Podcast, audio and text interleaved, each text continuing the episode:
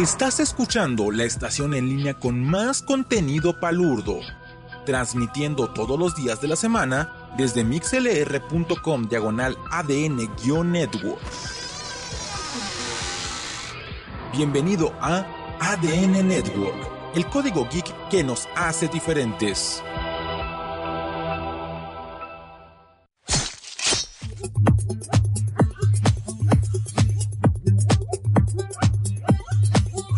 Felices desmadrugadas. Les saluda su anfitrión y humilde servidor, Seth Cosnar. Y les doy la bienvenida a este episodio nuevo de Filme, Tinta y Sangre, transmitido por ADN Network, donde está el código geek que nos hace diferentes. Y bueno, como toda persona que no tiene nada que hacer en su sábado en la noche, pues aquí estoy transmitiendo, pero yo estoy diciendo lo por mí solamente, o sea, yo no estoy proyectando por yo sé que ustedes están ahorita estudiando, trabajando, tomando su relax, echando pata, no sé, no sé, algo donde está usted, ¿qué quiere decir? Algo están haciendo ustedes y me están poniendo como música de fondo, pero les agradezco mucho el tenerme en consideración y por lo menos para acompañaros un par de horas en lo que nos olvidamos un poquito de lo jodidas que están las cosas en el mundo real, como le llaman ya IRL, De los chavos, la chaviza, lo que dice el día de hoy. Y antes de comenzar este episodio, pues le quiero dar la bienvenida a las personas que nos hacen el favor de escucharlo en vivo. Que tenemos aquí a Davinex, a Yasmin Roa, eh, a Nosferatu, a Yusuke Itachi Tsuna, creo que es la primera vez que lo veo aquí, y a dos personas que pues no se pusieron el link, ¿no? Que no se registraron, y pues ya saben lo que hacemos aquí cuando pasa eso pero con mucho cariño. Bienvenidos a todos ustedes. Como dicen, pues somos bien poquitos, pues sí, sí, muy poquitos, pero somos bien chingones. ¡Ua! ¡Ua! ¡Ua! y el que tiene esa referencia, qué chingón. Anyway, vamos a hablar entonces para empezar de algunos pues vamos a hablar de unos mangas, vamos a hablar de unos cómics y vamos a hablar de un live action que tuvo una opción a un manga, el cual yo ni siquiera sabía que era un manga, hasta que me tocó reseñarlo y dije, ay cabrón, esto suena como cómic y después me di cuenta que era un manga, pero bueno, y algo bien curioso, ¿no? Eh, es la vida de, de, güeyes que reseñamos cosas que a veces no pero estamos después nosotros investigando para poderles traer a ustedes todos los datos concisos y palurdos, aunque también les voy a ofrecer una pequeña disculpa porque el material podrá sonar un poquito a hecho al aventón, y sí, sí lo es. Pero también es material que ustedes me recomendaron. Sí, sí, queridos podescuchas. escuchas eh, le vamos a mandar un saludo al buen Doc Caramón el Blanco, que es el irresponsable que me recomendó la primera obra que vamos a reseñar en este episodio. Pero bueno, este, sí, muchas personas dicen que se sorprendieron que transmitiera el día de hoy. Aquí lo está diciendo Jasmine Roa. Lo que pasa es de que el próximo sábado, que es cuando originalmente íbamos a transmitir, no voy a estar disponible, no voy a estar, voy a salir con mis amigos. Tengo vida también, chingado y no los quería dejar sin su programa, sin su dosis morbosona. Entonces, yo lo avisé la semana pasada, yo avisé que iba a haber episodio el día de hoy. So, yo creo que muchos de ustedes ya tenían planes y no quieren cancelar la ida al hotel y todas esas cosas pues, para escucharme, ¿no? Aquí están. Y Basil Novali también está levantando la garrita diciendo, aquí estoy yo también. Sí, aquí estamos, bienvenidos. En fin, vamos a ver esto. Entonces, vamos a empezar con la primera reseña, pero antes la pregunta obligada. ¿Quién el monólogo? Ah, no es cierto, no es cierto, no es cierto. La primera pregunta. ¿Cómo se escucha este episodio? ¿No se escucha la música muy alta? ¿No me tapa? Digo, ojalá que sí me taparan así todos. ¡Ay, sí, así no tengo que escuchar este cabrón! No. Mejor ponemos la música al fondo. Pero en fin. ¿Cómo se escucha? A ver, gente del público, un conocedor, ¿se escucha? ¿Cómo se escucha? Díganme si se escucha bien la música. Si, con que se alcance a escuchar la música de fondo está perfecto. Es más para que no se aburran de estarme escuchando nada más a mí pero también la idea es que me puedan escuchar claramente, pues vamos a hacer reseña. Ay, bueno, Caramón el Blanco, parece que lo invoqué bien, aquí están. Pero bueno, Carlos, David, Carlos David Dali Cruz acaba de llegar aquí también. Y saludos, saludos. Que dice que la música bien. O sea, no se ve muy alta. No se ve muy alta. ¿Se escucha bien? Ok. Confío en ustedes porque yo no puedo monitorear esta madre.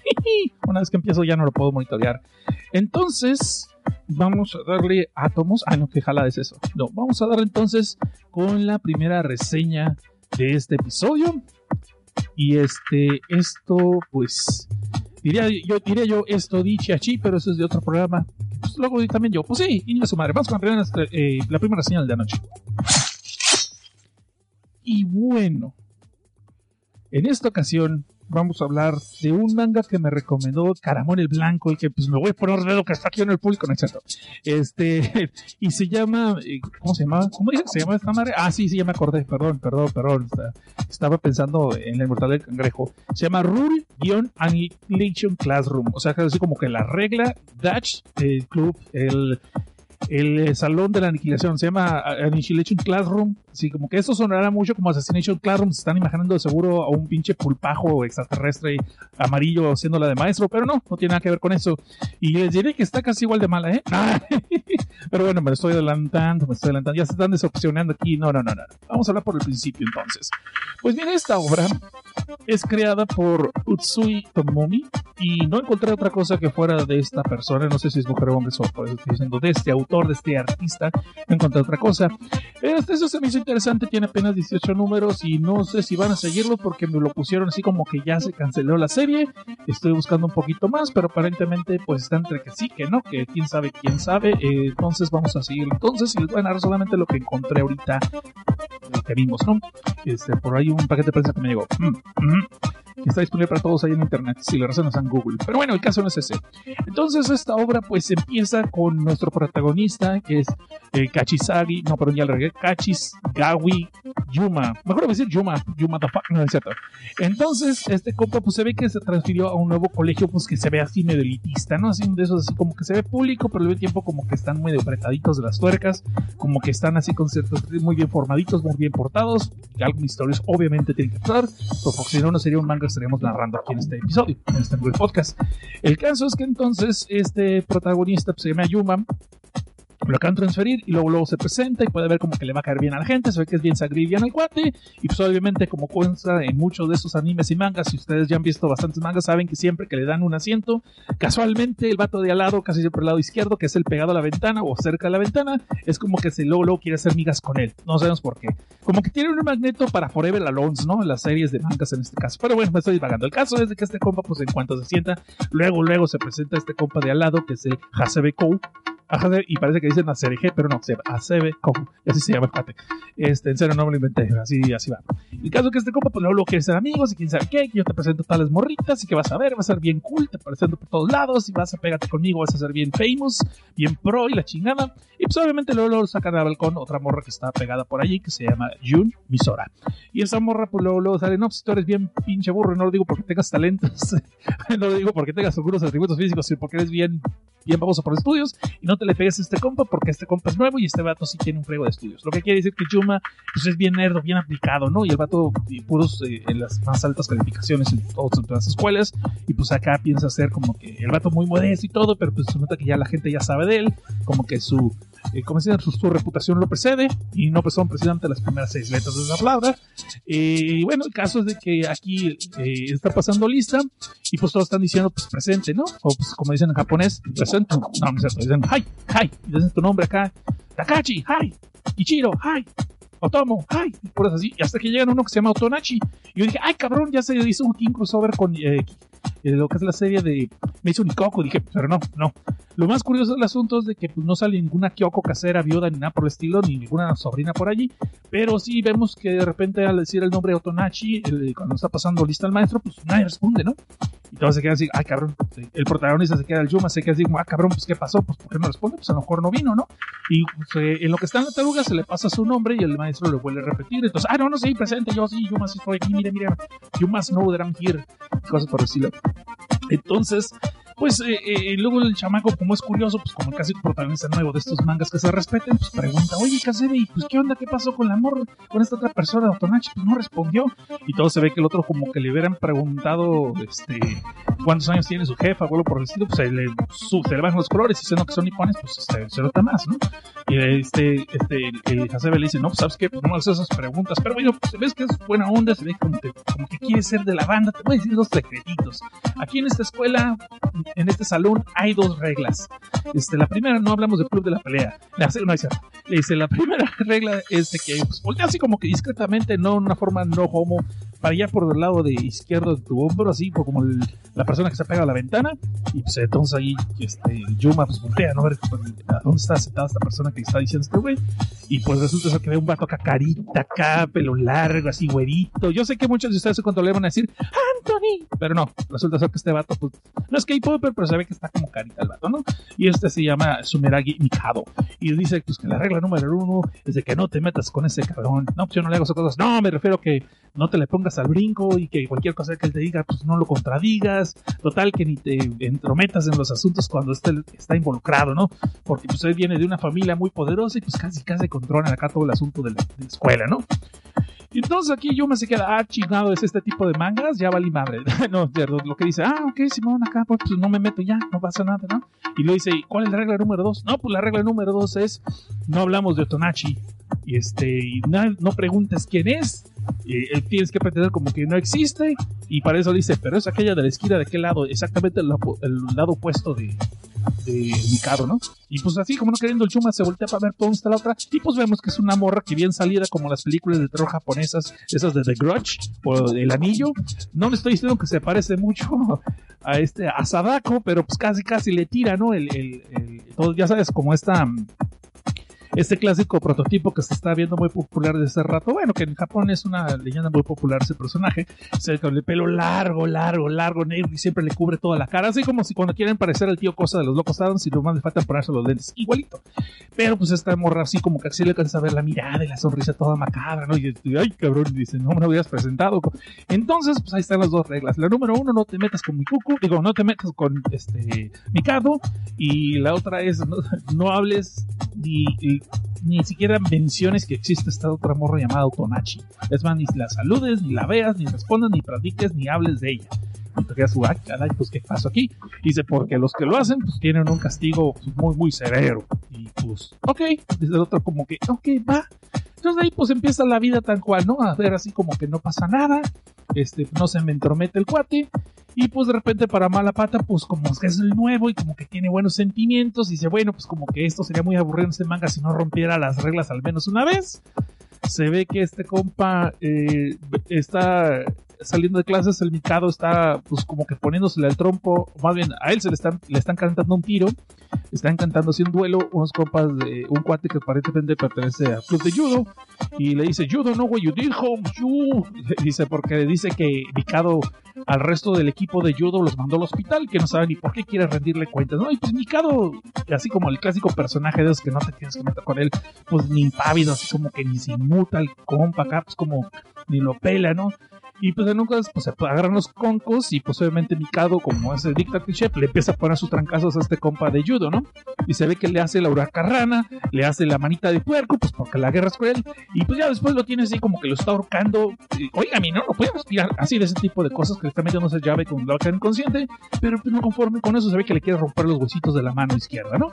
Entonces, pues nuestro prota Yuma, pues como es muy metiche, pues porque tiene que ser el buena onda de la serie, pues ahí va y se trata de impedir la pelea y que no le rompan los huesos y pues hasta quiere salvar al vato del judo, lo cual obviamente Mikado pues lo esquiva otra vez, pero pues se queda así como de seis puntos, tú que traes equipitos tocas, no, pues yo no le hago eso, no, pues me refiero a que ¿qué quieres aquí? Y obviamente pues, el Yuma está diciendo, no, señor, pues perdone señor, que mire, que no sabe lo que hace, que no sea malito, que ándele. Y uno de esos Mikado dice, sabes que te voy a dar chance porque eres nuevo, pues ahí al rato y vas a ver. Entonces llega entonces Kasebe diciendo, no, ¿qué acabas de hacer? Acabas de, romper, acabas de romper la regla número uno, pues ¿qué te dije? ¿Qué quieres que te ponga a hacer planas o qué chingados para que te prendas? Ka? Eso no debe ser. Pues todo es camado Kasebe, ¿no? Pues como decíamos, sí, ya estuvo bueno, ya valiste coche, compa. Pues por el estilo. Y pues el Yuma obviamente empieza a tener miedo que, ay, cabrón, no me digas que se tiene muchas influencias.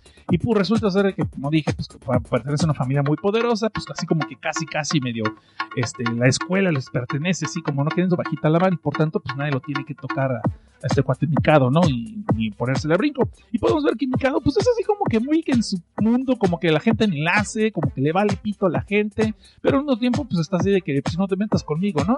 Eh, y obviamente, normalmente, pues uno haría caso de eso, pero pues en ese tipo de mangas, pues ya sabes que no. Entonces está, está, eh, tipo de mangas, pues alguien tiene que romper las reglas, pues porque entonces, si no, no habría esta historia, ¿no?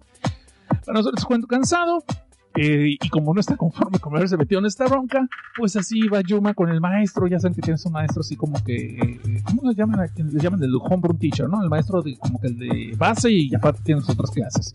Como que el representante del grupo o algo así de los maestros. El caso es de que este compa va con el maestro y dice: Oye, pues ¿por qué bullean a la autonachi? Ya que le están bulleando muy feo. Oye, pues ¿por qué nadie la pela? ¿Por qué nadie le habla?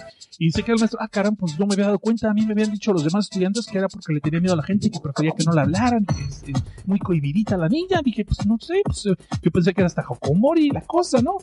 Pero no, neta, pues ahora sí le voy a preguntar a ver qué pasó. Y entonces, obviamente, cuando se enteran los compañeros, pues quedan así como que no hubieras hecho eso, pero no le entran más detalles con Yuma. Para no ser el cansado, pues el maestro buena gente pasa a la otra vez y, todavía enfrente del público, o de frente de la gente, pero enfrente de la clase, todavía le empieza a preguntar a Yuma, pues no, digo a Yuma, a Otonachi, no, pues ¿qué te pasa, Otonachi? ¿Por qué tan callada? ¿Por qué siempre en la esquina? Pues oye, mira, pues ¿por qué ese pelo de escobeta? Usa champú Maevans o cosa por decirle, no, no, le trata de sacar pero obviamente no le responde a Otonachi.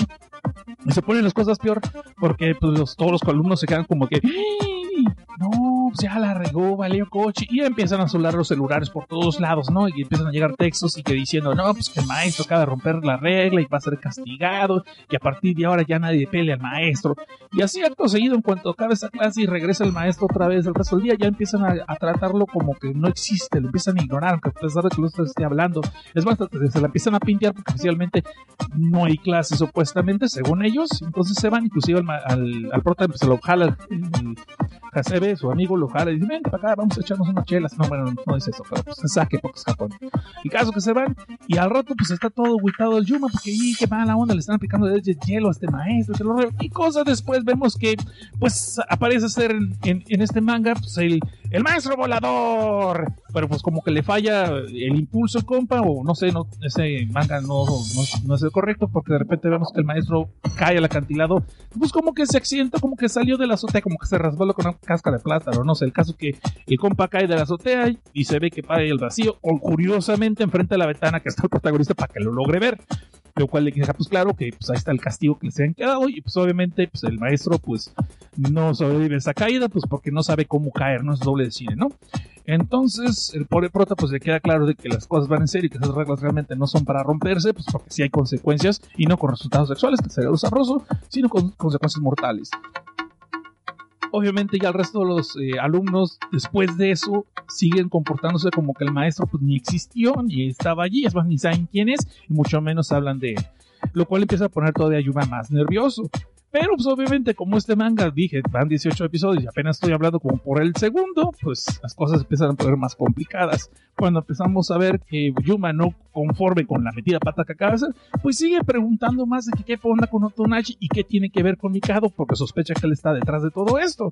Y pues estos son todavía las cosas haciéndolas más complicadas cuando empezamos a ver un poquito más de la historia de la escuela y pues inclusive eh, por metidas de pata de Yuma empieza a haber más gente que empiezan a ser castigadas y pues les voy a decir que es tipo Final Destination esto, sí, así como que unos accidentes, entre comillas accidentes, muy, muy, muy estegorosos y lo peor del caso es que la policía ni se entera, pues porque los alumnos no pueden hablar con ellos porque se van a romper las reglas y pues cualquiera de ellos puede ser castigado obviamente no les gusta. Y hasta aquí les voy a contar porque la mera verdad con 18 números es muy fácil spoiler un montón de cosas, pero digamos que Yuma en vez de aprender la lección y quedarse calladito, sigue metiendo cada vez más la pata y sigue investigando y para eso se encuentra una chava que le empieza a hacer la, la balona, iba a decir que le echa la mano, pero no, el vato es pendejoto y no, no, no se le avientan, dice que no. Pero bueno, el caso que quiero decir es de que esta morra llamada Kanagi que de repente aparece de la nada, supuestamente sabe leer las cartas y que desde que él llegó, esta morra está en otro salón, aparentemente eh, le echó las cartas al vato, no que le iba a echar los perros, y pues que sabe que la muerte viene por él muy próximamente, pero que por más que saque de, eh, esté barajando las barajas, eh, el destino de él no está muy bien escrito, o sabe que va a morir pronto, pero no sabe ni cómo y por tanto no puede evitar, y pues decide tratar de ayudarle a resolver el misterio de las reglas del salón, ¿no? Y obviamente hay más gente muerta y hasta ahí la vamos a parar. Porque si les cuento más, ya es mucho desmadre. Ese sí, como que no valdría la pena espoliárselas. Y aparte, más 18 números. Único que puedo decir es que al final Yoma se ve que tiene algo que ver con que tiene resentimiento y conciencia. Y por eso no es nomás el protagonista metiche, sino que aparte trae una razón de por qué. La cual se me hace interesante. Pero pues, a resumidas cuentas, es una historia que me costó un poquito trabajo de continuarla. Eh, sí es gorosa y todo lo que quieras, donde debe de ser gorosa y tienen como un pseudo misterio, pero no sé, se me hizo como ya un poquito genérica. O sea, como desgraciadamente ya leí muchos como lo que es King's Game, ya leí lo del Wolves Game y ese tipo de Another es otro, Another es otro tipo de obra que me pareció similar no se parecen en sí las cosas que pasan, ¿no? Este, más que simplemente que hay un secreto y tienen que cuidarse y nadie puede hablar de ello y por eso los que hablan o rompen esa regla pues acaban muertos, ¿no? Esa es más la la similitud que estoy queriendo decir. No estoy diciendo que es algo así tan, tan, tan parecido. Y pues habrá que seguirla para ver si vale la pena. A mí en lo personal no me molestó, no se me hizo muy buena, tampoco se me hizo mala, siempre se me hizo como genérica, medio olvidable, entonces así como que, eh, o sea, la puedes seguir leyendo, pero si no la lees tampoco creo que te pase nada. No, es como otras obras que hemos visto que sí, sí son muy recomendables. Sorry, sorry, sorry, pero tengo que llamarlo como me salió. Ah, hasta eso voy a decir que no, no, es una pared de tiempo. De hecho, sí la voy a seguir leyendo porque está interesante de otras cosillas. Quiero ver qué acaba. Y creo que como va la trama después de 18 números, creo que va a acabar pronto. Ah, pero por ejemplo, si me das a escoger entre esta y Pumpkin Night, obviamente Pumpkin Night me gusta mucho más. Uh, o Kiriko, o Kiriko Kills, pero bueno, ya estoy divagando. En fin, hasta ahí les vamos a ver con esta que se llama Rule, eh, perdón, Rule Annihilation Classroom, el salón de la aniquilación, la regla. Y soy medio feo eso cuando lo dije así, pero bueno, se llama Rule Annihilation Classroom de Usui Tomomi. Y con eso nos vamos al primer corte del día de hoy. Y ya después vemos si hablamos de ella en el spoilers o no. Todavía estoy divagando porque son 18, estoy haciendo ver si vale la pena o no, porque son muy poquitos números. Pero bueno, esto es Filme Tinte Sangre y soy Seth Cosnar y nos vemos al ratito. ¿Sale? Y regresamos. Así como que, y regresamos. Así como salió un poquito fuera de, como que no lo ensayé. Y bueno, esto es Filme Tinta y Sangre. Ese fue nuestro primer manga de reseñamos esta. ¿Y saben qué? Este, ya antes de empezar con el segundo, voy a dar otra recomendación que me dieron por ahí. Esta recomendación fue un one shot y curiosamente lo pueden leer en lo que es en la página oficial de Viz, de sí, esa compañía que publica los mangas en bis.com, lo pueden, lo pueden leer allí. Ah, con otras aplicaciones creo que no funciona y, fue un dolor de huevos leerlo en bis.com, les voy a decir en la tableta, porque pasan dos páginas de un manga de un solo bloque y entonces en la tableta solamente maneja una y tuve que andar batallando para leerlo, pero bueno, eso oficialmente lo pueden encontrar allí. Y este one shot, este manga fue recomendación de Yusuke Taichi, solo le damos gracias a Yusuke Taichi por esa recomendación y es fucking y no les estoy inventando la madre y nada por el estilo. Es F-Ken, ese es el nombre de este manga. Y este manga es del mismo Yusei Matsui que hizo de Assassination Classroom. Todo que la chingada. Seguimos con esa. seguimos con algo de Assassination Classroom o Annihilation Classroom. Pues bueno, digo, en este programa creo que estamos empezando a ver un fetiche, tal vez en mi subconsciente, ¿no? Pero no, este es un poquito distinto. Este no voy a decir muchas cosas porque es un one shot, solamente son 34 páginas y pues se espolea súper fácil, ¿no? Eh, tal vez en las siguientes spoilers sí les voy a decir para todos aquellos que quieran ver de qué caramba se trata. Pero digamos que este es un manga de Kendo. Este deporte que, pues ya saben, pues, simplemente está simulando una pelea de samurai con espadas, pero usan un shinai, tienen protección, ya tienen la careta, etcétera, etcétera. Y el caso es que es la historia de este morro, este Fuji, que es el clásico chamaquito timidito que está en este club de Kendo, pues de que siempre entrenaban muy duro y le metían muchas ganitas, pero pues por más que le metían ganas, él y su equipo pues nunca pasaban ni a las semifinales, siempre se oleaban, ¿no? En pocas palabras, siempre querían llegar al campeonato de, sí, de las finales, lo que son los torneos estatales, inclusive el, torneo de todo el país, el nacional, pero siempre se quedaban las primeras eliminatorias, pues porque pues, eran buenos, pero no tan buenos, y los otros eh, equipos siempre estaban como un poquito más agresivos que ellos, y pues los votaban y los eliminaban luego, luego, ¿no?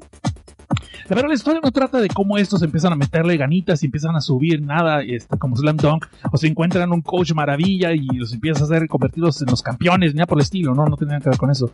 Esta tiene un giro distinto. Esto, eh, la historia más bien nos cuenta cómo cuando llegó una morrilla de allí que se ve que está, pues, pues está sabrosona, está curiosita y todo eso, eh, llega a ser buenas a primeras a pedir ser la, la, manager del equipo de, de, de, de Kendo, perdón.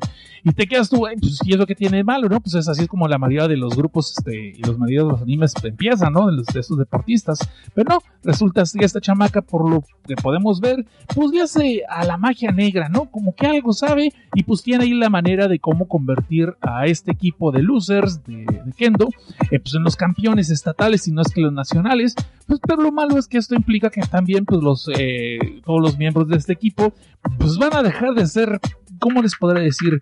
Humanos y hasta ahí les puedo contar. ¡Tarán! Y ustedes decían, ay, Cosmo, ya me contaste todo. Eh, no, no les he contado todo, ni les he contado el método, ni les he contado eh, por qué está tan bizarra esta historia. Deben de, deben de leerla. So, doy gracias acá, yo soy Ketachi, por haberme recomendado este manga que se llama Fucking. Y, como les digo, es F-Ken, o sea, como que es golpe de la F. No quiero, no, no, no les digo, no es nada sexoso, no es nada sexoso. Pero sí está muy pinche bizarro. Estaría interesante ver esto en live action. Eh, yo creo que sería como parte de una antología, porque es un cuento corto o un mediometraje de 45 minutos, a menos que le hicieran pues, ya todos, todo el background de los personajes, lo conociéramos. Pero eh, está bastante interesante, sí, sí me gustó, sí me hizo chido. La mera verdad, sí, sería mentirles si les digo, ay, no, está bien, bien simplón. No, no, no, está bastante bueno y a mí me gustó. A mí me gustó. Entonces, eh, de aquí podemos ver, aquí se ve quién. Dice Caramón el Blanco, eh, dice los comentarios Caramón el Blanco, le damos un saludito otra vez. Y vamos también a darle gracias a Mike y a la Isla del Ocio, que están aquí para escucharnos, y Oscar Jacinto. Y bueno, ya está bien más lessons, ya son 13. ¡Eh! Ya estamos rompiendo el récord. Ahorita le tumbamos la barra a, la, corneta, ¿no? Los 40 principales y cosas por eso. Anyway, eh, eso fue así como que rapidito, una reseña express. No la pensaba reseñar. Pensaba irme a la siguiente reseña, que es esta película, pero dije, eh, pues una vez la podemos reseñar, no pasa nada. Eh, vamos a pasarnos entonces a la película The Kingdom. Y esta película es adaptación de un manga eh, del mismo nombre. Y antes de que ustedes se confundan, no, no estoy hablando de la serie de Netflix coreana de zombies, llamada Kingdom también. No, eso no tiene nada que ver con eso. Esta es una, basada en un manga que fue creado por este, Yasuhisa Hara y fue publicado por Shueisha. Y digo, es publicado, mejor dicho, porque está publicándose desde el 2006 hasta la fecha. Sí, tiene 13 años publicándose ese manga. Y yo nunca había enterado que existía. Y no solo eso, también una adaptación de anime que tiene 76 episodios, 77 episodios. So, va para largo entonces. Berserk mis huevos. parece todavía está el vato. Y parece que el manga está en. El mangaka está en, encanijado y emperrado que quiere hacer 100 episodios o 100 tomos de, esos de recopilatorios para acabar la historia. Y bueno, ¿de qué trata esta historia? Pues básicamente trata la historia de lo que es en, los, ¿cómo se llama ese lugar? En China, en un periodo muy peculiar. De hecho, en Estados Unidos le llaman The Warring States, lo que es, eh, es la guerra de los estados. En lo que es, eh, normalmente le llamamos nosotros eh, lo que es los reinos combatientes, el periodo de los reinos combatientes. Y esto era cuando China estaba dividido en varios, eh, varios reinos, varios estados. Realmente no había. De hecho, se trata de eso la historia. Aquí lo voy a explicar un poquito. Es de cuando por fin China se convirtió en un solo país unificado. Pero pues esto no es en esa, no es esa pelea. Más bien es en esos periodos antes de es más bien, como dicen, la subida a la montaña, ¿no? Cuando van a empezar a hacer todo eso. Pero me estoy adelantando. Realmente lo que trata en esta película, está basada en el manga, y es donde, no sé, nunca leí el manga, eso no les puedo decir qué tantos tomos abarca. Obviamente no es completa la historia, pues porque no termina todavía, pero sí eh, dura como dos horas y quince y lo que les puedo decir es que la película es muy dinámica, es muy rápida, no sientes que son dos horas quince, a mí se me hizo muy interesante y me gustó mucho. Ah, pero eso sí, como les dije, la película está situada en lo que se conoce el periodo de los reinos combatientes, en lo que es en China, y aquí conocemos un morro que luego, luego de buenas a primeras lo venden como esclavo, es un chamaquito que quedó huérfano por todas las guerras que están pasando en el territorio de China en ese entonces, y ese chamaquito se llama Chin, y me estoy ahorrando los chistes fáciles, así se llama. Cabe mencionar que la película es una película japonesa, son actores japoneses, obviamente están hablando japonés, pero en la versión que yo vi, el subtitulaje están los nombres cambiados, no tomando los nombres que están en el manga, que son japoneses, entre ellos el principal, el protagonista, este, sino que están tomando, como eso está basado en un hecho histórico, más bien están tomando los nombres de los personajes con lo que es el equivalente en la historia. ¿Sí me explico? Eh, en este entonces, digo que los morrillos, por ejemplo, en los personajes, se llama Shin, pero eso se llama como S-H-I-N. Y en China es Shin, X-I-N. Y varios personajes que salen así también se llaman que Eisei es distinto a como se llama Jing el original. Ah, y otros personajes que van cambiando los nombres también por lo que es la connotación. Pero el caso lo que voy es de que yo voy a ver como vi en la película con los nombres chinos, o discúlpenme, y si alguno me dice así no es en el manga, bueno, pues de una vez le estoy diciendo que yo estoy hablando del, del screen que yo. Y esta película, con todo como les digo, de este morro que lo vende como esclavo, que se llama Chin, conoce otro morro que pues ya tiene rato también en, esto de la esclavitud, pues ya se a saber todas las, todos los directos y manetes, ¿no? Y sabe cómo se va a vivir. Y pues se caen bien desde el principio, pues porque son colegas en esclavitud y cosas por el estilo, pues porque en esos momentos no hay Nintendo, no hay este Game Boys, nada que entretenerse que aparte de ser esclavo. Entonces estos morros deciden de repente pues que van a escaparse de esta vida de esclavitud, convirtiéndose en los generales más eh, grandiosos de todo China. Y obviamente para eso tienen que entrenar pues, el arte de la espada, porque lo ven como su última salida para poder escapar de su vida de esclavitud. Entonces estos morrillos ya, empiezan bien engranados de estar practicando todos los días en lo que van a hacer otras faenas, así a escondidas del, del dueño, obviamente. Pues eh, con un par de varas, un par de palos, empiezan a estudiar lo que es el arte de la espada y empiezan a entrenar entre ellos dos como si su vida dependiera de ellos para poderse poner pues, bien perros para la pelea, ¿no? Entonces se ve que pasan los años y estos morros pues han crecido como hermanos y son retecuates, son bien brothers, ¿no? Y una de esas de repente pasa un don acá con su, con su guardia, podemos ver como que de billete, de hecho es un noble chino, y pues obviamente Chin, que este es así como más, el más mal hablado, el más rebelde de los dos, y perdón, no he dicho el nombre del otro, el otro se llama Piao. El Piao es como que más discreto, es más calmadón, como que conoce un poquito más de las tradiciones, entonces en cuanto ve a este señor, le dice al otro que se, se doblen, que hagan reverencia, porque es un noble, es un noble, es una persona china noble.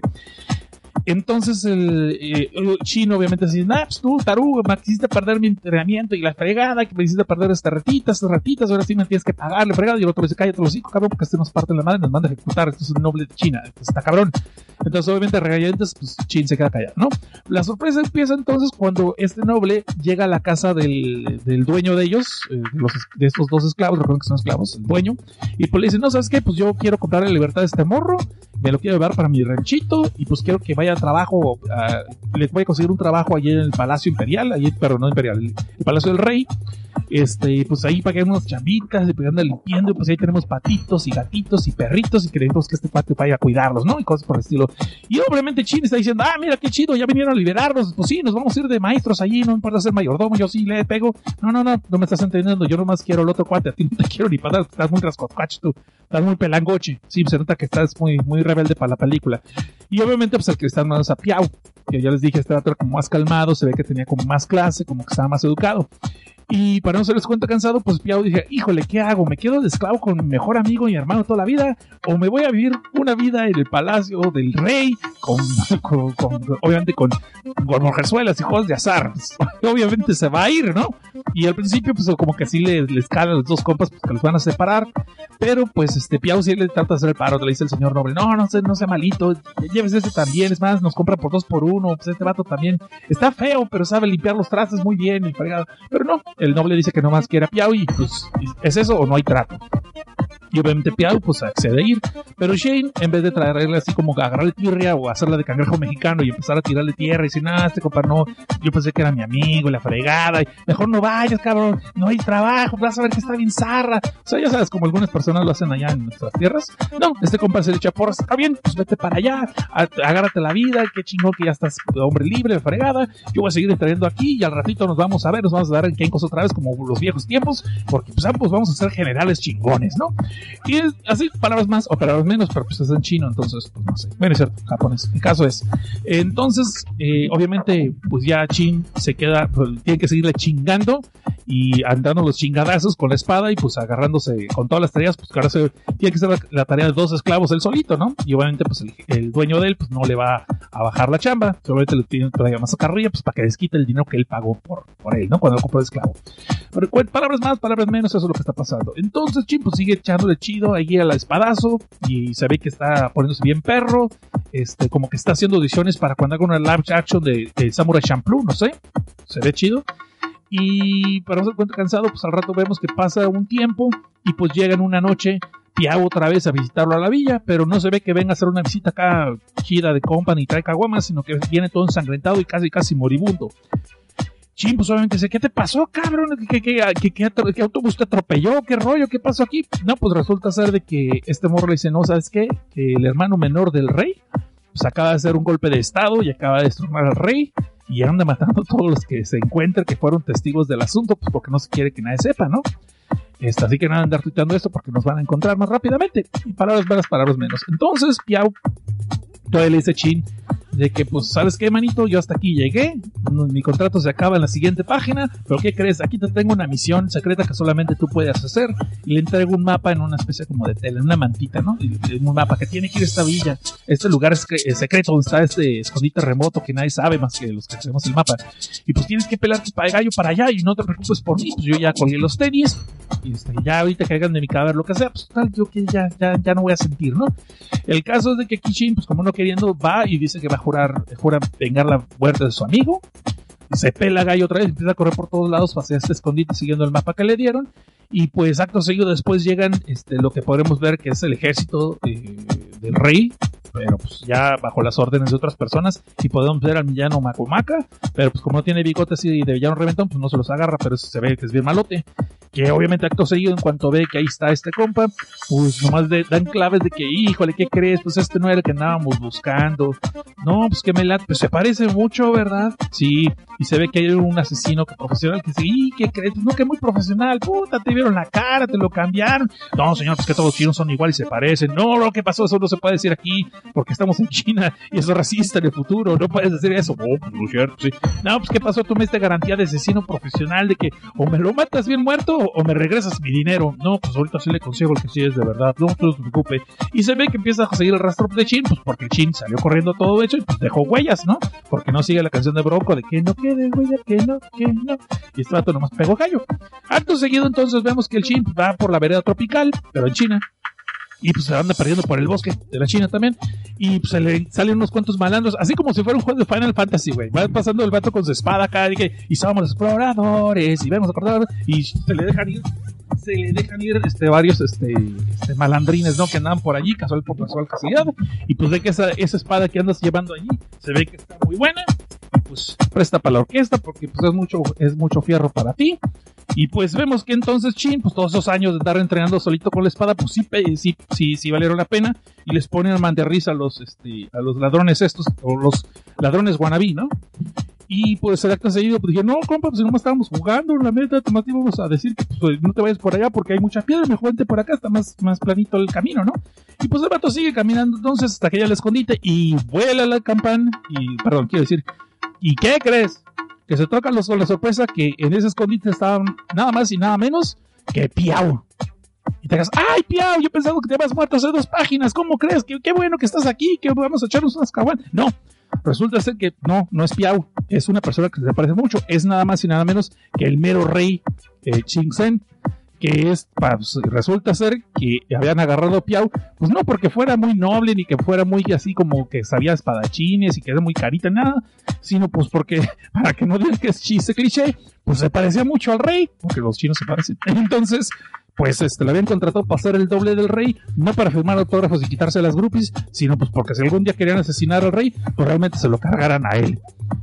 Obviamente esto le hace que se le enchine la piel a Shin, pero no en un buen plan, y pues, se quiera escabechar al rey ahí mismo, ¿no? Dice, no, ¿sabes qué? Pues yo te mato de gratis, este, por los otros que he puesto eh, mercancía, me han puesto recompensa por tu cabeza, pues yo diré el descuento para vengar la muerte de mi compita, ¿no? Pero pues obviamente ahí llega entonces el asesino verdadero, el que realmente se escabechó a su amigo, y pues ahí Chin tiene que decir si va a ayudar al rey a recuperar su trono, o si quiere nomás simplemente la cruel y rápida venganza. Y pues hasta aquí les voy a contar. Resulta ser que estos dos unen fuerzas entonces, ¿sí? Pero saben que pues estos no tienen ejército, no tienen trono ni reina ni nadie que les comprenda.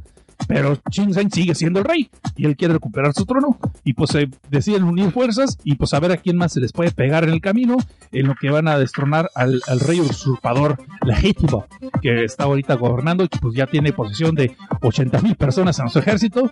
Pues contra ellos dos solitos. Y hasta aquí les voy a contar. ¿Qué me pareció la película? A mí me gustó, se me hizo muy buena, se me hizo muy interesante. Me gustaron mucho los personajes. Les digo que tiene un ritmo muy rápido. No se sienten que son, dos horas y media. Pero sí llega a haber momentos donde, ay cabrón, yo no sabía todavía que era una adaptación del manga. Entonces, cuando veo la película, yo pensé que era una película 100% seria, como una, un drama histórico. Pero no, hay momentos como que hay chistes por parte de Shin, como un personaje de anime de que de repente dice una tarugada muy idiota, ¿no? Y te quedas, ah, cabrón, ¿y este qué onda? ¿Por qué dice eso? Pues ya fue después donde me enteré, pues, es parte que es pues es rebelde ignorante y acá de esos clásicos. Es como Haramichi de, Slam Dunk, imagínense, o sea, que dice muchas tarugadas, que es muy bravero y todo, pero pues no es, este, no entiende a veces lo que está pasando. Pero también son parte del chiste de lo que es el personaje. Eh, no desentona tanto, nomás como que saca de un al principio. Ya después, cuando ya vas captando, pues de que esto es una, una especie de adaptación de un cómic y que están medio exageradas algunas actuaciones por lo mismo, ya como que te la empiezas a pasar mejor, ¿no? Y eso sí, tiene mucha acción, tiene buenas acciones, buenas secuencias de acción, las coreografías están bien hechas, me gustaron mucho. Sí tienen momentos de drama así politicoide, eh, donde obviamente es nomás para que entendamos el concepto de la historia, para todos aquellos que no tenemos el contexto del manga, que no sabemos qué onda, o que no sabemos de la historia de China, y que no tenemos ganas de estar usando Wikipedia, entonces hay unas escenas dramáticas así con todo el, drama político, ¿no? De esa época. Pero en fuera es una película que tiene muchas secuencias de acción también muy buenas. Eh, a mí me gustó, la recomiendo ampliamente. Y pues chance después empiezo a buscar el anime o el manga, pero el manga como todavía no termina, así como que me da un poquito de hueva, más de que lleva 16 años publicándose, yo perdón, 13 años publicándose, como que ya me la pienso mucho, ¿no? Pero y bueno, ahí, ahí se las dejo, ahí se las traigo colación, lo que es la película de Kingdom. Para decirles así la filla técnica, eh, la, la, película fue dirigida por el mismo que dirigió los live action de Gans y de Inuyashiki, pues que a mí sí me gustaron bastante. Y aparte de eso, está coescrita por un pato que también ha coescrito varios live actions. Ha escrito el de Sana, pero ahorita os voy a decir aquí, este, aquí lo tengo. Lo que en sí, yo sí la recomiendo. Nada más, como te digo, el, el director es este compa el mismo que dirigió la de United y a mí es una película que a mí se me gustó, la actuación se me hizo muy buena. Y en el caso de lo que es eh, la película de Gans también, también hizo la de Bleach, por cierto, es este Shinsuke Sato, ese es el director. Y el guion lo que escribió él y el Susumo Kuroya, que este hizo la adaptación de reacción de Kasana, Beauty and the Fate, y Black, eh, Black Blotter, Black Blotter. El mayordomo negro, chingado. Black Blotter, ya. Entonces, este, eh, ahí como ustedes vean lo que es el, en sí las actuaciones, pues tenemos a Kento Yamazaki, a Ryo Yoshikawa, a Masami Nagasawa, a Kana Hashimoto, a Kanata Hongo, a Chinosuke Mitsushima, ahí casi me trabó con eso, y Takao Osawa. Y pues ha hecho una checada, a mí me gustó, esta día se estrenó, se acaba de estrenar ahorita este fin de semana aquí en Estados Unidos en los cines, no en todos, está como que limitado el asunto, y lo está eh, soltando Funimation, estoy seguro que al rato van a sacar el DVD o lo mejor sale en su sistema de streaming, no creo que vaya a salir en Crunchyroll, pero eh, bueno, ahí está, hasta ahí se os va a contar lo que es la de Kingdom. Y con eso nos vamos a lo que sigue. Alright, parece que ya resolví el problema aquí. Este, disculpen la molestia. Y pues, continuamos. Ok. Tuvimos aquí un pequeño problema, este, porque me vi un cable, desconecté el disco duro, entonces eh, la transmisión se, se partió. Vamos a ver, entonces a continuar de aquí. Ahí disculpen ustedes con lo que son las molestias. Eh, pregúntenme, digo, me pregunto yo si ustedes me pueden escuchar bien, si no se escucha la música muy alta. Y perdón por el inconveniente. Pero bueno, ya estamos de regreso. Entonces, ahora sí. Ese fue yo creo el Paquito que anda moviendo los cables, ¿no? Entonces, eh, una por la cual dice, el espíritu está dedicado al blog y ya abrieron el portal de invocación. Ándale, así, así, así. Recen por Paquito, por Paquito. bueno, ya está. Eso la elección del día de hoy es no le mueras el cable al disco duro donde está salvando la transmisión, ni donde está la música del, del audio de, del pod producer. Pero bueno, con eso que les digo que se me cayó este líquido, estaba limpiando en chinga, no quería cortar. Al final tuve que cortar el programa, pero con la magia de la edición nadie se va a dar cuenta. a menos que yo lo diga. Y en fin. Ok, entonces, aquí se oye bien. Es lo que estoy preguntando para continuar. Vamos a hablar entonces con lo que es el feedback este, las personas ustedes que fueron así amablemente fueron allá a desbajo.net y pues pusieron acá su comentario. Y en este momento lo leería, pero el problema es que nadie dejó comentarios en desbajo.net. Donde sí dejaron, en el blog no, pero sí dejaron es en lo que es eh, en nuestro perfil de Evox y que dice sobre el episodio pasado de Film Infinity de Sangre. Aquí nos llega este Xochitl Hasso que nos dice: me encanta, me, encanta escuchar tus podcasts, me suben ánimo. Muchas gracias. Y no, pues muchas gracias a ti por escuchar. De la verdad, es como una especie de simbiosis antidepresiva. Este, a mí también me suben mucho los ánimos a ver el programa y ver que a ustedes les gusta y estar ahí recibiendo opiniones de ustedes. Ahora pasamos a lo que es Namikaze, que dice: Se pasan demasiado rápido, Cosnar. Es un gustazo oírte. Una duda. ¿Algún día veremos una película, libro, corto o algo hecho por ti?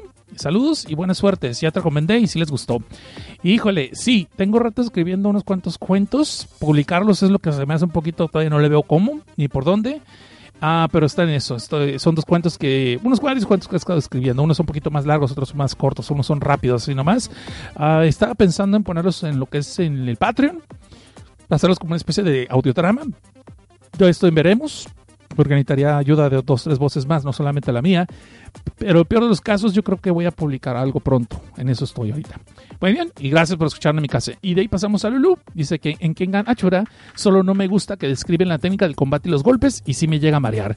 Eh, sí, te entiendo, te entiendo. A veces así como que, pero es algo muy característico de estos, eh, de los, eh, los cómics de peleas y lo que es este, ya ves hasta Food ¿no? La técnica de cómo cocina y todo el rollo. Eso es algo muy japo esa onda. Y cuando se ponen todo el drama de cómo desarrollaron ese golpe y todas esas cosas. Pero bueno, y ahí pasamos al comentario de Sergio Scotton que dice, el manga de Hell Baby lo leí hace mucho tiempo y también me pareció genial. Con respecto a la película de Scary Stories, coincido esta vez al 100%. Me gustó mucho y también tuve esa sensación de que está dirigida a un público menor. Excelente programa. Postdata, la referencia de Hola amigos es de los inolvidables parchís. Ya estamos rucos. Pensé que nadie le iba a entender, pero qué bueno, qué bueno que la entendieron. Bueno, bueno, bueno, pues eso es así a las personas que están aquí dejándonos sus comentarios en el iBox, ¿no? Y aparte tenemos acá eh, dos comentarios que teníamos en el, iTunes, si no me había dado cuenta, pues los voy a leer de una vez ahorita.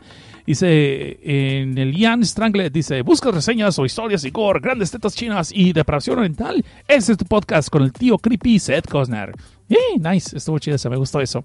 Y Isadora BK también dejó una, aquí una reseña de 5 estrellas en iTunes hace tiempo y está, dice, uno de los pocos podcasts en solitario cuyas reseñas de material escrito de terror que no se siente sobreactuado, sino como si un amigo te platicara. Solamente extraen los spoilers. Bueno, pues ya estamos en la sección de spoilers eh, otra vez, ya como algo regular.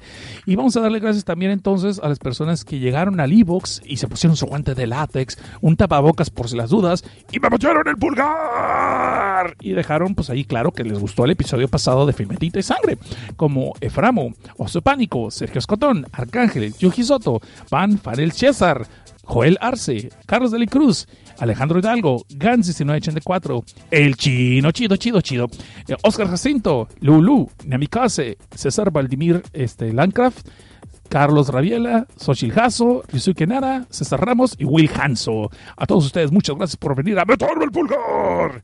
Y bueno, quitando ya este, esta pausa que tuvimos que hacer muy a huevo, vamos a hablar entonces de la última reseña de esta noche. Pues porque ya hace tiempo, y desgraciadamente como se hizo lo del audio, pues ya perdí la cuenta de que cuánto llevábamos este, sacando, ¿no? Pero bueno, aquí estamos entonces, vamos a ver con la última reseña, que este es un cómic. Y sé que muchos de ustedes a lo mejor están preguntando, ¿cómo que un cómic? Estamos hablando de mangas y adaptaciones y todas esas madres. Bueno, sí, vamos a hablar de un cómic. Y dice el Davenex, ¿y yo qué? No sé, ¿me metías el pulgar? Porque yo no lo vi en el Evox. Y no te pongas el eso. Bueno, también a ti, pues. Y Davenex, gracias, ahí está. Este dice, ay, me están dando unos consejos para que, ahí para publicar. Pues espérenme, espérenme, primero tengo que escribir totalmente los cuentos. Porque tengo un problema, a veces ocurren historias muy buenas y cuando estoy ya poniéndolo en, en completo, haciendo, tengo el esqueleto de como 20 historias sin miedo a exagerar el problema es completarlas, ¿no? Hacerlos de punto A a punto B, no nomás decir, y pasó esto y pasó lo otro, o darle contexto, pues que tengan carnita, ¿no? Y ahí está donde a veces batallo un poquito. Pero bueno, así como me gusta platicar mucho, a lo mejor debería de, intentarlo otra vez, encerrarme en un cuarto hasta que salga una historia, ¿no? Pero no. Bueno, volviendo ahora sí a lo que nos compete, vamos a hablar de esta, este cómic de, que estamos publicando aquí en Filme Tinta y Sangre, que estamos reseñando, y este se llama Survivors Club. Este cómic es una novela gráfica que me prestó eh, mi amigo Edgar Mayoral, al que le mandamos un saludo. De hecho, tengo una caja de libros de, de, gráficas que me dejó ahí un rato y estoy esculcándolos poco a poco para poderlos este, leer y darles reseñada. Y este fue el que me llamó la atención por lo que es en sí la hipnosis. Pero en vez de aburrirles con todos los detalles, pues mejor de una vez les voy contando de qué va, ¿no? Esta obra cabe mencionar que fue escrita por Larry Bukes y por Dale Barhoven y, perdón, Halvorsen, perdón, la regué. Dale Barhorsen, ah, chingado otra vez. Dale Halvorsen, así como que touch, tache cada vez que me equivoco, ¿no? Y el dibujo es por parte de Ryan Kelly, aunque también, según dicen, fue, tuvo invitado como artista también Iñaki Miranda. Y bueno, esta historia trata de que una chava está así, que tiene una clase en la universidad sobre los videojuegos y las mitologías y todo el rollo. Hágame el favor, un cabor, clase de videojuegos en, la universidad. Pero bueno, no, no, entremos en detalles ahí. El chiste es que yo creo que ser como algo cultural, ¿no? Como el caso es de que esta morra se ve que de repente le empieza a escribir un correo electrónico a varias personas que ni conoce, ¿no? Pero quién sabe dónde agarró esa listita. Y estos compas aparentemente tuvieron una desgracia que les pasó en sus vidas en el año de 1987. Eh, para no hacer el cuento largo, pues la morra les dice, no, que yo sé que ustedes son sobrevivientes de, una desgracia de 1987 y los encontré en un rincón de la dark web, en una lista como que eran del club de ajedrez, pero obviamente eso me queda claro que no lo son, sino que son más bien sobrevivientes, sobrevivientes de una tragedia. Y pues necesitamos que juntarnos aquí todos en Los Ángeles, convenientemente bien en Los Ángeles, necesitamos juntarnos para hablar un poquito de nuestros días pasados y poder encontrar la clave a un misterio que desde hace muchos años me está este, teniendo eh, con preocupación. Entonces, todos esos así que estén recibiendo el correo electrónico, pues obviamente decir, ay, pues esto es un spam, me hubiera gustado más que dijeran que son chicas cachonas, andan queriendo conocerte, cosas por el estilo. Pero bueno, el caso es que de una forma u otra todos acaban yendo a la casa que los citaron, que es la, casa de una chava que también es de esas que convocó eh, la principal. La persona que anda convocándoles es Chensira Moleko, que es una chava que aparentemente ha vivido en África durante muchos años, durante todo lo que fue el apartheid y después se mudó a Estados Unidos. Y allí empezó a contactar a todos los demás. Contacta primero a Alice Taylor Newsom, que esa es una chava güera así, que se ve que tiene dinero. Y pues que es, pobrecita, fue huérfana eh, cuando era muy joven y recibió toda la herencia de sus padres.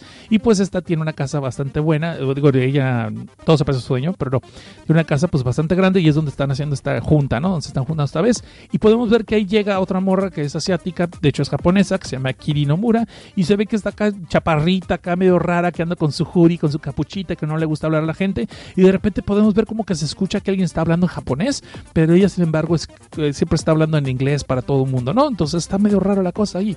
Y de ahí también vemos que llega un tal tío Reyes, que este compa aparentemente es de Puerto Rico y este es un paramédico, ¿no? Y tiene sus sospechas de que qué chingados querrán, si estos realmente le van a vender un timeshare o si van a querer unirlos eh, a los optimistas o a esas iglesias de pare de sufrir o una jala por el estilo o peor de los casos quieren venderles, eh, meterlos en un negocio multinivel. Pero pues ahí va, pues porque la curiosidad, la curiosidad es cabrona, ¿no?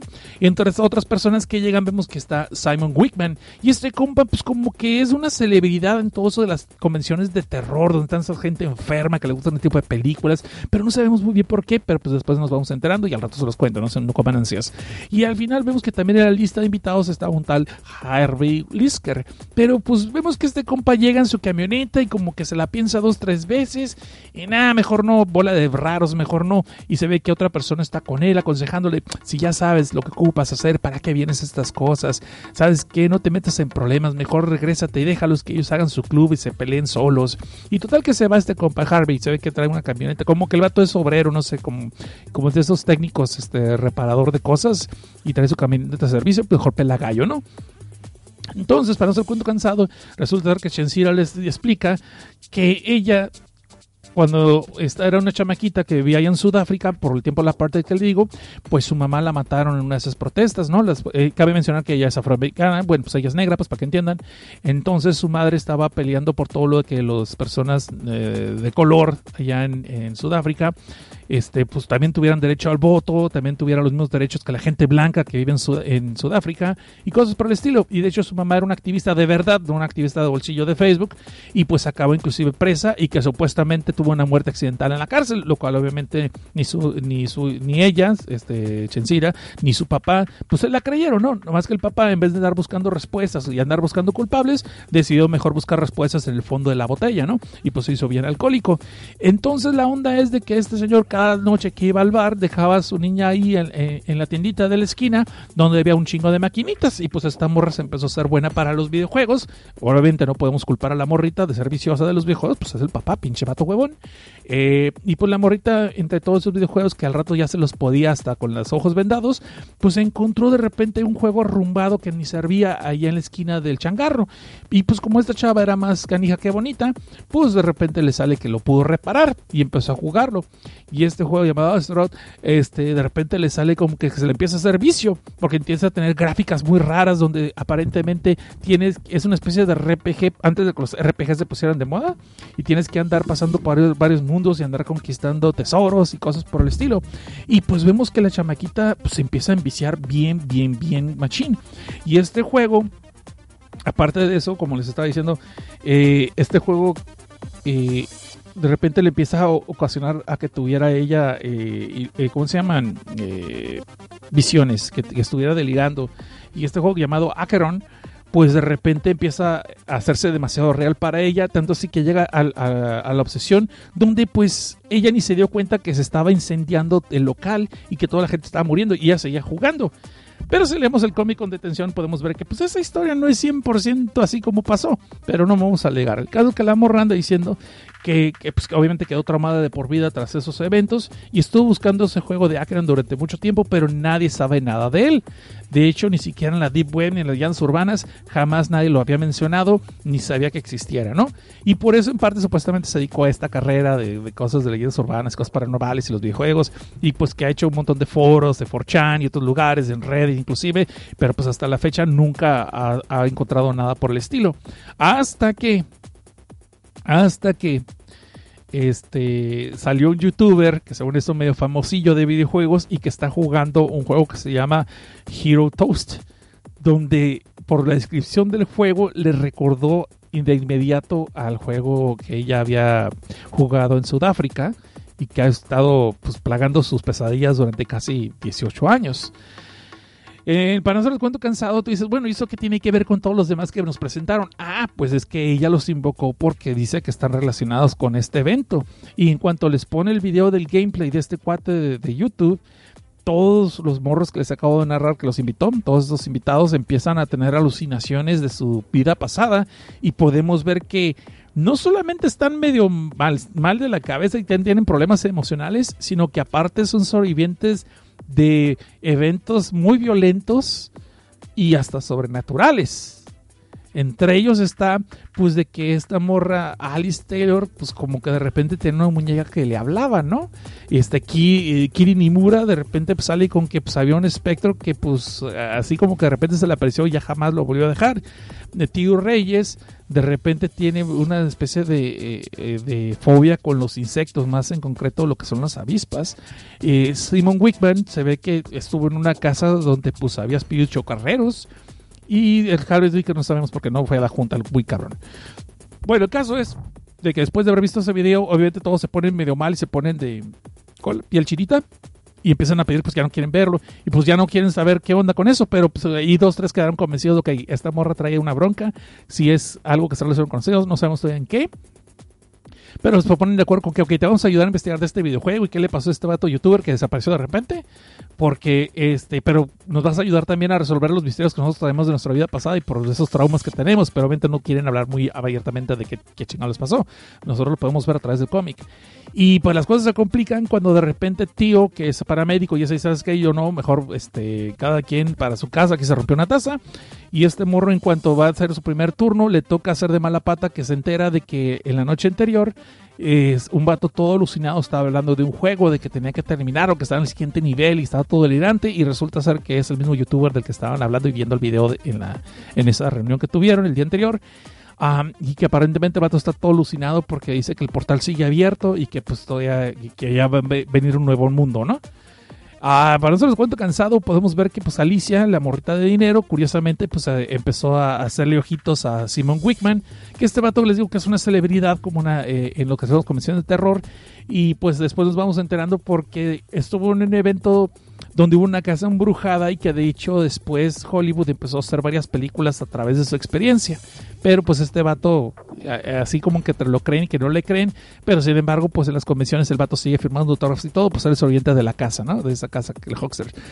Y bueno, Aquí las cosas se empiezan a poner más complicadas cuando vemos de repente que este compa que no fue a la junta, Harvey Lisker, pues está en un parque, ¿no? Hablando con alguien que no, tal vez ellos me hubieran podido ayudar, pues hubiera ido. ¿Por qué no me dejó ir, señor vacío? Mr. Empty le dice, está hablando con alguien, con alguien llamado Mr. Empty. Y pues después vemos que el señor Empty le dice, no, no, no, tú sabes qué es lo que tienes que hacer, no es estar jugando ahí a, los, a los clubs ni nada por el estilo. Tú lo que tienes que hacer es hacerme caso y convertirte en un hombre de verdad.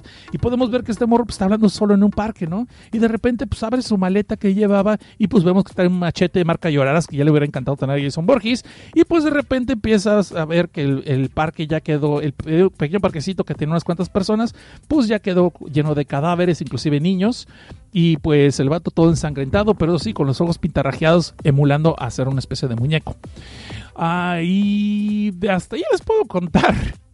Por, ah, no, le voy a seguir un poquito más para que no digan que no soy, que soy malo, ¿no? De ahí podemos ver de que esta morra Alicia, pues está así como que haciendo ojitos a, a, Simón, ¿no? Y se ve como que están empezando a atraparse el juego. Y ya, pues están en lo que es el foreplay, en lo que es el preámbulo. Y al mismo tiempo vemos de repente de que eh, tocan la puerta en la casa de Alicia y sale otra vez Alicia. O tal vez no. Y el caso es de que el que cuando abre la puerta el que se topa es precisamente este Harvard Lisker, el que acaba de decorar con cadáveres el parque. Y pues podemos ver que esta morra al rato quedó hecha a pedazos, literalmente. Eh, hasta ahí, ahora sí, hasta ahí les voy a contar. Las cosas se empiezan a poner muy interesantes. Este libro me gustó, se me hizo muy bueno, pero eh, tienes que tenerle paciencia. Porque al principio no hace mucho sentido con lo del videojuego, lo de las experiencias de los otros vatos. Luego, como no hablan al principio de lleno de, de, sus experiencias, como que quieran esconder que dicen, ok, Simón, me pasó algo bien traumático cuando era joven, cuando era niño, pero no hablan de qué. Entonces te estás tratando de hacer como que te dan las piezas de rompecabezas y estás tratando de unir poco a poco las piezas de qué caramba se está pasando aquí, de qué es lo que se trata y si realmente tienen algo en común o no, porque no le ves ninguna relación luego luego. Lo único que puede ser es que son sobrevivientes de una desgracia supernatural y que nadie les cree y que son los únicos sobrevivientes de una lista mucho más larga. Eh, ah, de fuera les puedo decir que es una historia muy buena, me gustaría verla en película y de hecho la van a hacer serie de televisión, me acabo de enterar ahorita que estaba preparando el programa, que él, eh, supuestamente la CW, que es donde están las series de Arrow y de Flash y todas esas joderas, este, ahí es donde quieren hacer una, serie de televisión de esto, de, de los Survivors Club. Yo originalmente leí este libro pensando en una premisa de que eran los sobrevivientes de asesinos seriales y más en concreto que eran sobrevivientes de Jason Borges, de Freddy Krueger, de Michael Myers, ese tipo de cosas.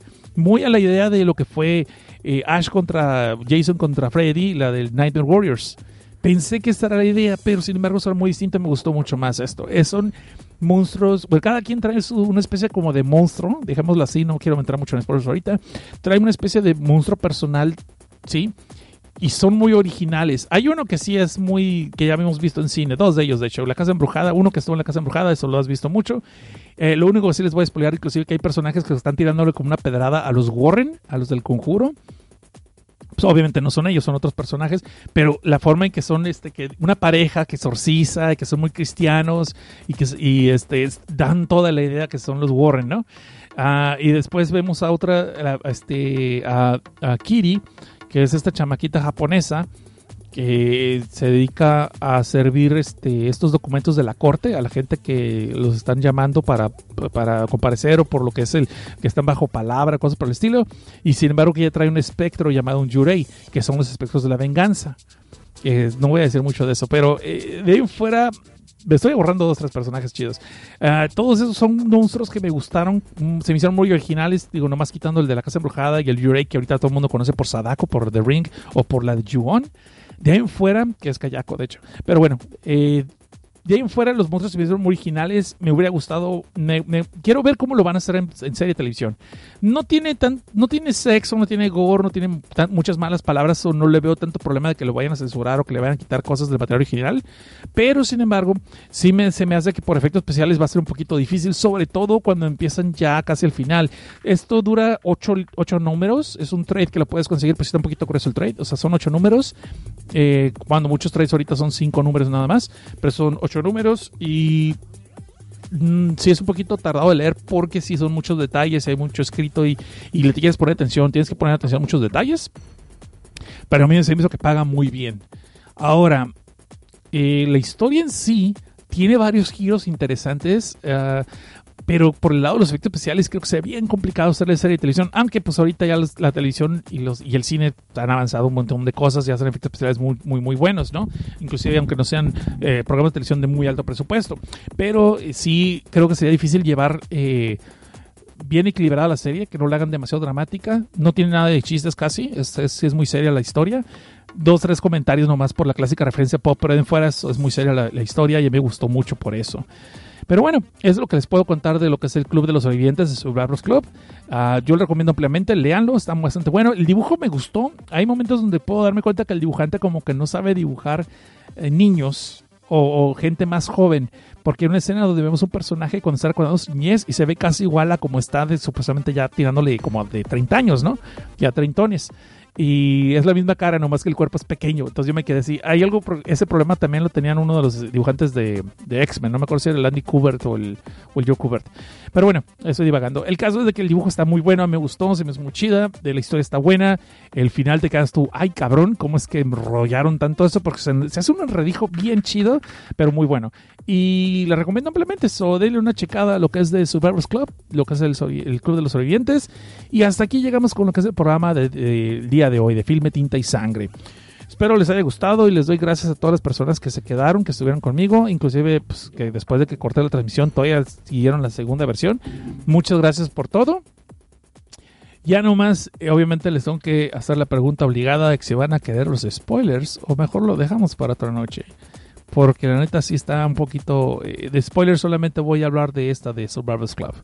Porque la otra, eh, lo que es The Rule, Assimilation Classroom, la verdad es que me quedé así como que, ah, tengo que volver a releer para hacer un poquito de más de coordinación con lo que es rebajada. Está muy cabrón. En fin. Vamos a darle gracias entonces a Jasmine Roa, a Nosferatu, a Caramón el Blanco, a Mike, La Isla del Ocio, Davenex, Basilic Walik, Carlos Dalí Cruz y una persona más que quedó así como anónimo. Y a todos los que se fueron, pues muchas gracias por haber aguantado y pues disculpen con el inconveniente este que tuve que cortar la transmisión. Alright, entonces vamos a dejarlo hasta aquí. Eh, recuerden que el próximo sábado no hay programa. Y este, vamos a vernos entonces en dos sábados. ¿sí? Vamos, a, vamos a dejarlo dentro de dos sábados. Si es que no hay nadie que esté transmitiendo en, lo que es eh, aquí el programa de ADN Network. Eh, de ahí en fuera, pues, ¿qué les puedo decir? Por favor, comenten ahí en desbajo.net. Ahí está el blog. Estamos poniendo reseñas, estamos poniendo más material. Si ustedes quieren apoyar este proyecto y el proyecto de Desde Abajo, está el patreon.com diagonal desde abajo. Y estamos en las redes sociales como arroba setcosnar, arroba desde abajo podcast, arroba desde abajo X en lo que es el Twitter y en lo que es Instagram, arroba desde abajo podcast en lo que es el Facebook y arroba setcosnar en casi todas las redes sociales. Me pongo así porque soy muy huevón y no quiero andar cambiando de link. Y ya. Bueno, muchas gracias por haber escuchado. Entonces, chavos, vamos a cortar el día de hoy. Eh, hoy sí voy a tener que cortar el programa ahorita. Disculpen por ese inconveniente. En lo que son las secciones spoilers, pues es lo único que podría contarles, ¿no? Pero vamos a dejarlo hasta aquí el día de hoy. Chequen las recomendaciones y si quieren darle un vistazo a lo que es Rule Annihilation Classroom, pues lléguenle, no pierdan mucho.